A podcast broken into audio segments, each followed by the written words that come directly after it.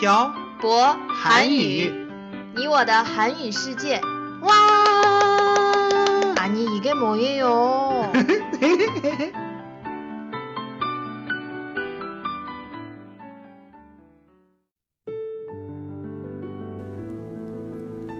“跟朴博学韩语”，请在淘宝搜索店铺“朴博韩语”查看课程详情。欢迎大家一起来学习。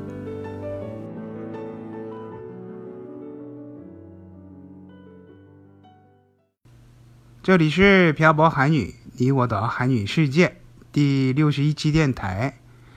文字版在公众号“漂泊韩语”上回复本期标题“医院”获取。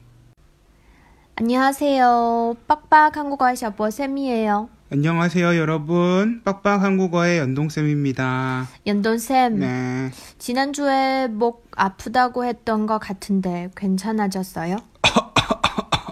괜찮아지긴 했는데 아직도 아파요. 너무 아픈 척 하는 것 같네요. 도대체 왜 안 낫는 거예요? 아, 저도 나이를 먹었나 봐요. 잘 안 낫는 걸 보니까. 연돈쌤 벌써부터 이러면 어떻게 해요?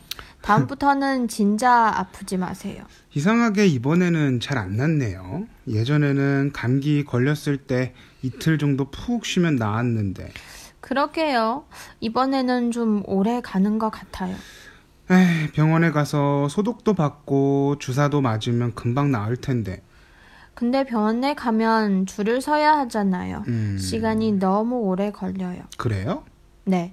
병원에 사람들이 엄청 많아요. 어, 태태 씨 지난번에 우리 결혼하기 전에 한국에서 독감 예방 주사 맞은 적이 있었죠?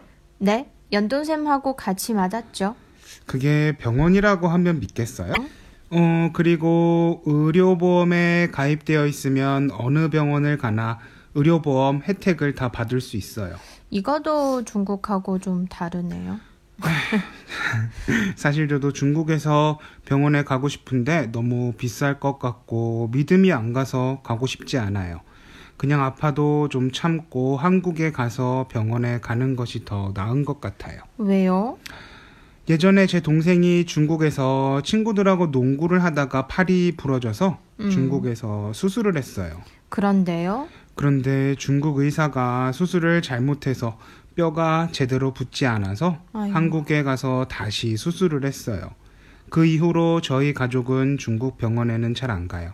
아, 그래서 재작년에 연- 연돈쌤 배탈이 났을 때도 음, 병원에 잘 안 가려 했던 거구나. 네. 중국의 큰 병원도 이렇게 믿지 못하는데 동네에 있는 보건소 같은 곳을 어떻게 믿겠어요. 그래서 저는 잘 가지 않아요. 그래도 동생이 중국에 있을 때보다는 음, 의사들의 실력들도 음. 더 높아졌을 텐데 10년이 지나는데 그래도 전 한국에 가서 진찰을 받을래요. 연돈쌤 마음 그렇다면 어쩔 수 없죠.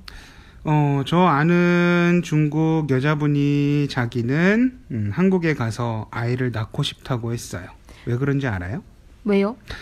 아이를 낳기 전에 이것저것 검사를 받아야 하는데 중국에서 받으면 하루 종일 기다려야 해서 한국에 가서 낳고 싶다고 했어요. 음, 그런 얘기를 들었어요. 음, 아, 한국은 사람들이 안 기다려요? 어, 작은 병원은 거의 기다릴 일이 없고 음. 큰 병원은 오기 전에 미리 예약을 하지 않은 사람들은 기다려야 음. 하지만 대부분 미리 예약을 하기 때문에 그렇게 오래 기다리지 않아요. 저도 병원에 많이 다니지 않아서 중국은 어떤지 잘 모르겠어요. 그리고 제가 음. A 병원에서 진찰을 받고 음, B 병원에 가면 음, B 병원의 의사가 음. 제가 A 병원에서 진찰받은 내용을 다 알 수 있어요. 네? 무슨 말이에요? 다시 한번 설명해 주세요. 아, 자, 음, 어떤 사람이 음. 태태 씨한테 진찰을 받고 나서 저한테 진찰을 받으러 왔어요. 음, 그러면 저는 태태 씨가 이 사람한테 진찰한 내용을 다 알 수 있다고요. 어떻게 알아요? 의료 정보가 전부 다 전산화가 되어 있어서 알 수 있죠. 이건 좀 신기하네요. 의료보험에 가입되어 있는 사람들은 다 전산화가 되어 있어요. 저도 한국의 의료 보험에 가입할 수 있어요? 네. 외국인들도 의료보험에 가입할 수 있어요. 어떻게 가입해요? 어, 한국에 3개월 이상 체류하게 되면 음, 외국인 등록증을 발급 받을 수 있어요. 음. 그 외국인 등록증이 있으면 의료보험에 가입할 수 있어요. 그럼 저도 3개월 이상 살아야 돼요? 태태 씨는 제 부인이기 때문에 음. 그럴 필요 없이 결혼 비자를 발급받은 후에 한국에 가면 외국인 등록증을 받을 수 있고 의료보험에 가입할 수 있어요. 그 의료 보- 보험 비싸요? 안 비싸요. 이건 나라에서 복지 차원으로 국민들을 위해서 쓰는 돈이기 때문에 음. 국민들이 지불해야 하는 돈은 거의 없어요. 근데 외국인한테도 이렇게 잘해줘요? 한국이 한국에 있는 외국인들에게 잘해줘야 그 외국이 음, 그 나라에 있는 한국 사람들에게 잘해주죠. 그렇긴 한데요. 음. 근데 병원 얘기하다가 왜 여기까지 온 거예요? 목소리 아, 목왜 아파요. 이래요? 음, 너무 많이 얘기했어요.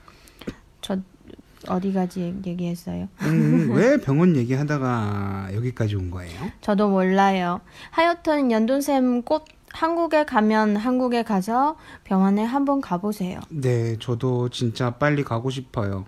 목이 이렇게 오랫동안 아팠던 적은 처음이어서 조금 무서워요. 어떤 큰 병이 아닐지. 아휴, 그런 얘기, 얘기하는 거 아니에요. 알겠어요. 그럼 오늘 내용은 여기까지 해볼까요? 네. 어, 오늘은 병원에 대해서 이야기를 해봤습니다. 저는 저희 아버지께서 병원에서 근무를 하시기 때문에 어, 어릴 적부터 병원에 엄청 자주 드나들어서 병원에 대한 거부감이 없는 편입니다. 음, 하지만 어떤 분들은 병원의 냄새와 분위기를 좋아하지 않으시는 분들도 계시다고 들었어요. 음, 바로 접니다. 네, 오늘은 여러분의 병원에 관한 음, 에피소드를 댓글에 남겨주세요. 그리고 여러분이 듣고 싶으신 주제가 있으시면 댓글에 남겨주세요. 오늘 내용은 여기까지 하겠습니다. 지금까지 빡빡 한국어의 셔보쌤과 연동쌤이었습니다. 들어주신 분들 감사합니다. 다음에 봐요. 안녕.